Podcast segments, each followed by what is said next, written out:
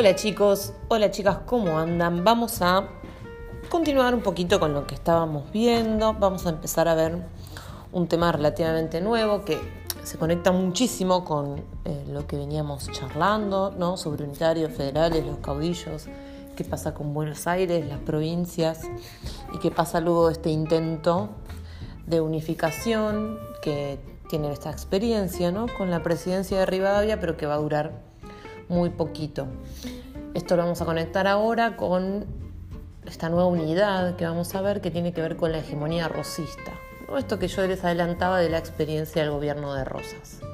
Pero va a estar enmarcado, por supuesto, en todo este conflicto entre unitarios y federales y la imposibilidad de crear un gobierno nacional. En principio, vamos a ver que luego la caída de Rivadavia y la disolución de las Provincias Unidas como un gobierno nacional, Buenos Aires va a recuperar su autonomía, es decir, va a volver a ser una provincia autónoma, como le va a pasar al resto de las provincias también. Y va a vivir unos años de bastante inestabilidad, ¿sí? o sea, todo el proceso que venía teniendo previo a la presidencia de Rivadavia, con Martín Rodríguez como gobernador y el mismo Rivadavia eh, como ministro, se va a tambalear un poco en estos años. Se van a realizar elecciones para volver a constituir una sala de representantes, una especie de senado, para poder instalar un nuevo gobierno para la provincia. Y quien va a ganar esas elecciones, es decir, quien va a tener mayor representatividad en esa sala, va a ser el Partido Federal. Y este partido, en agosto de 1827, va a elegir como gobernador de la provincia, si recordemos que era la sala de representantes, la que elegía el gobernador, va a elegir a Manuel Dorrego, que era el líder de los federales porteños, como nuevo gobernador. Eh, es un personaje bastante conocido, reconocido como un caudillo ¿no? federal y que tenía mucha popularidad con las clases bajas, ¿no? Mucha, mucho carisma con, eh, y relación con los sectores del campo y con los sectores más pobres. Sin embargo, las medidas que va a tomar y cómo va a gobernar no va a beneficiar en particular a estos sectores porque va a tratar ¿no? como de equilibrar un poco su gobierno, generar algo de estabilidad, entonces no va a perjudicar, por ejemplo, a los sectores más poderosos como los terratenientes va también a retomar las negociaciones con Brasil, porque nosotros nos quedamos en, bueno, que fracasaba el gobierno de Rivadavia un poco porque fracasaba, ¿no? Estas negociaciones con el Brasil. Y además que continuaba el bloqueo al puerto de Buenos Aires, entonces era bastante urgente para poder gobernar resolver este conflicto con el Brasil. Se termina acordando con el gobierno del Brasil un tratado que marcaba la independencia de la banda oriental. Es decir, a partir del tratado que se firma en agosto de 1828, Uruguay se va a convertir en un estado soberano, ¿no? como la República Oriental del Uruguay. Y en Buenos Aires, ¿no? que había estado como bastante tocada por este conflicto, la mayoría de la población va a estar bastante contenta ¿no? con este acuerdo, porque bueno, Brasil no se quedaba con eh, el Uruguay como una provincia, ¿no? con la banda oriental. Em, se terminaba el bloqueo del puerto de Buenos Aires, se podían reabrir las actividades comerciales y se terminaban las levas forzosas, es decir, el reclutamiento de varones para el servicio militar, que era forzoso.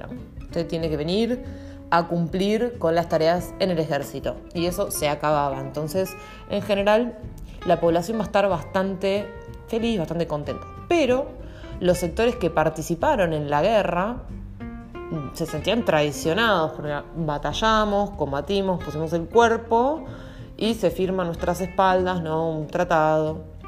Y encima lo firman los federales, porque la mayoría de los oficiales, ¿no? los líderes del ejército en ese momento eran unitarios.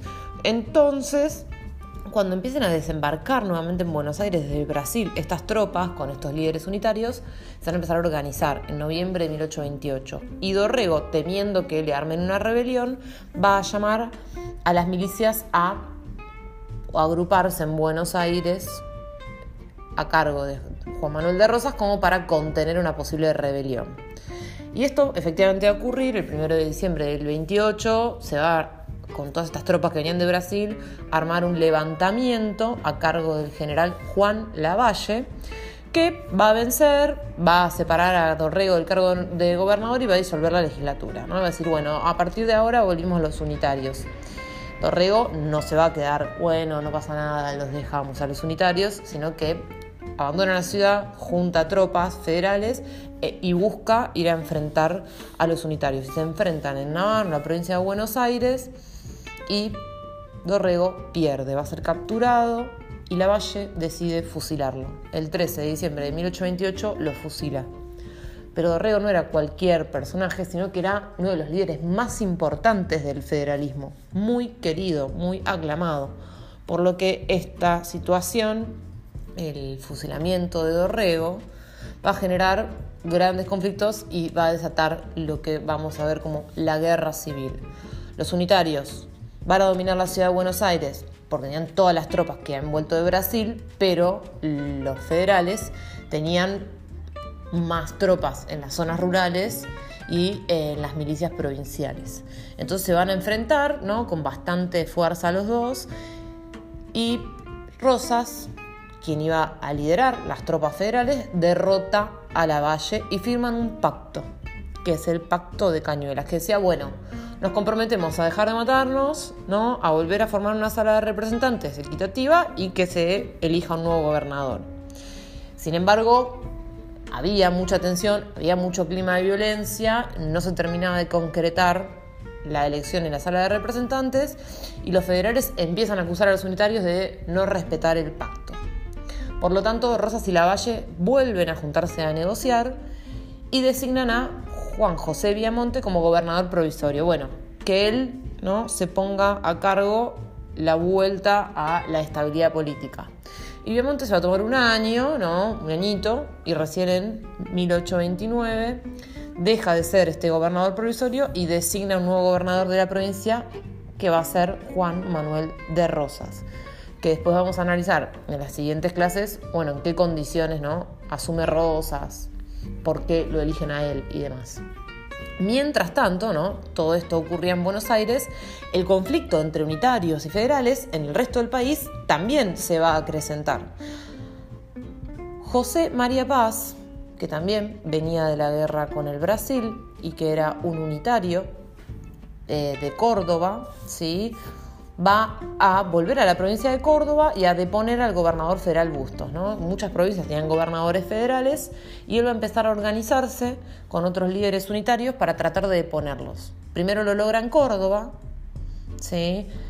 Eh, colocándose como gobernador y derrotando a Facundo Quiroga, que era un caudillo federal de La Rioja, que va a Córdoba para tratar de sacarle el cargo de gobernador, pero es derrotado. Entonces Paz consolida su dominio en la provincia de Córdoba y una vez consolidado ese dominio empieza a generar alianzas con líderes unitarios que estaban en otros lugares del país tratando de extender militarmente el dominio unitario. Entonces, bueno, ya que no podemos eh, ganar la posición unitaria a través de discusiones en congresos y demás, hagámoslo militarmente. Y en esto, ¿no? En esta, esta vinculación con otros unitarios de otras provincias y acrecentando sus tropas, va a lograr ¿no? deponer a los gobernadores federales de las provincias de Mendoza, San Luis, San Juan, Catamarca y Santiago del Estero. Van a sacar a todos los gobernadores y van a poner a gobernadores unitarios, amigos obviamente del general Paz. Y hacia 1830 deciden todos estos gobernadores unitarios crear una alianza militar, ¿no? Como, bueno, nos defendemos de los posibles ataques de los federales y forman la Liga del Interior o la Liga Unitaria. Y esta Liga Unitaria, en todas las provincias que yo les nombré, donde tenía poder, ¿no? va a decir retirarle a Buenos Aires el control de las relaciones exteriores que le habían dado antes de la presidencia de Rivadavia. Y se comprometen a organizar entre ellos una constitución unitaria. O sea, estaban realmente consolidando ¿no? el proyecto unitario en estas provincias de la región del Cuyo. Los federales van a responderle, por supuesto. Pensemos que teníamos los federales en Buenos Aires y también en las provincias del litoral, Santa Fe y Entre Ríos, que tenían ¿no? Eh, a Estanislao López y Pancho Ramírez, que eran unos caudillos muy importantes. Y entre ellos tres van a firmar en el marzo de 1831 un pacto federal, que era también una alianza ofensivo-defensiva, ayuda mutua frente a cualquier ataque interno o externo entre estas tres provincias. También hablaban de la posibilidad de crear una constitución federal. Y a partir de esto van a buscar, ¿no? derrotar a las tropas del general Paz y combatir a la Liga. Entonces, Estanislao López y Facundo Quiroga, aquel caudillo federal de la provincia de La Rioja, van a encerrar a las tropas del general Paz. Quiroga va a recuperar las provincias del Cuyo, desde Mendoza, eh, San Juan, y desde la zona del litoral se va a, va a avanzar Estanislao López con sus tropas. Y van a capturar al general Paz. Una vez capturado el general Paz, que era el líder más importante que tenían los unitarios, termina de desmoronarse la liga, porque en realidad había sido orquestada gracias al general Paz. Entonces, una vez que él es derrotado y capturado, ya la liga no tiene futuro. Y así es como va a empezar un periodo que nosotros vamos a, ver un poquito a través del gobierno de Rosas, que va a ser eh, prioritariamente federal. ¿sí? Va a ser una experiencia federal en la mayoría de las provincias. No quiere decir que dejan de existir los unitarios, sino que quienes tengan más fuerza en este periodo van a ser los federales. Esto es todo por ahora, ¿sí? un breve repaso por la cuestión más político-militar de este periodo de la guerra civil y nos vamos a entrar luego con ya sí el gobierno de Rosas. Recuerden asistir a la clase del martes porque así podemos ver un poquito todo este conflicto eh, con algún mapa, ¿sí? porque son muchos personajes, em, muchas regiones que están enfrentándose y pueden marear un poquito. Así que traten de estar, así vamos a revisar todo este contenido con algunas fuentes que nos ayuden a entenderlo mucho mejor. Espero que no haya grandes dudas y recuerden, si tienen dudas, anótenselas y las compartimos en clase o me las pueden compartir por el chat.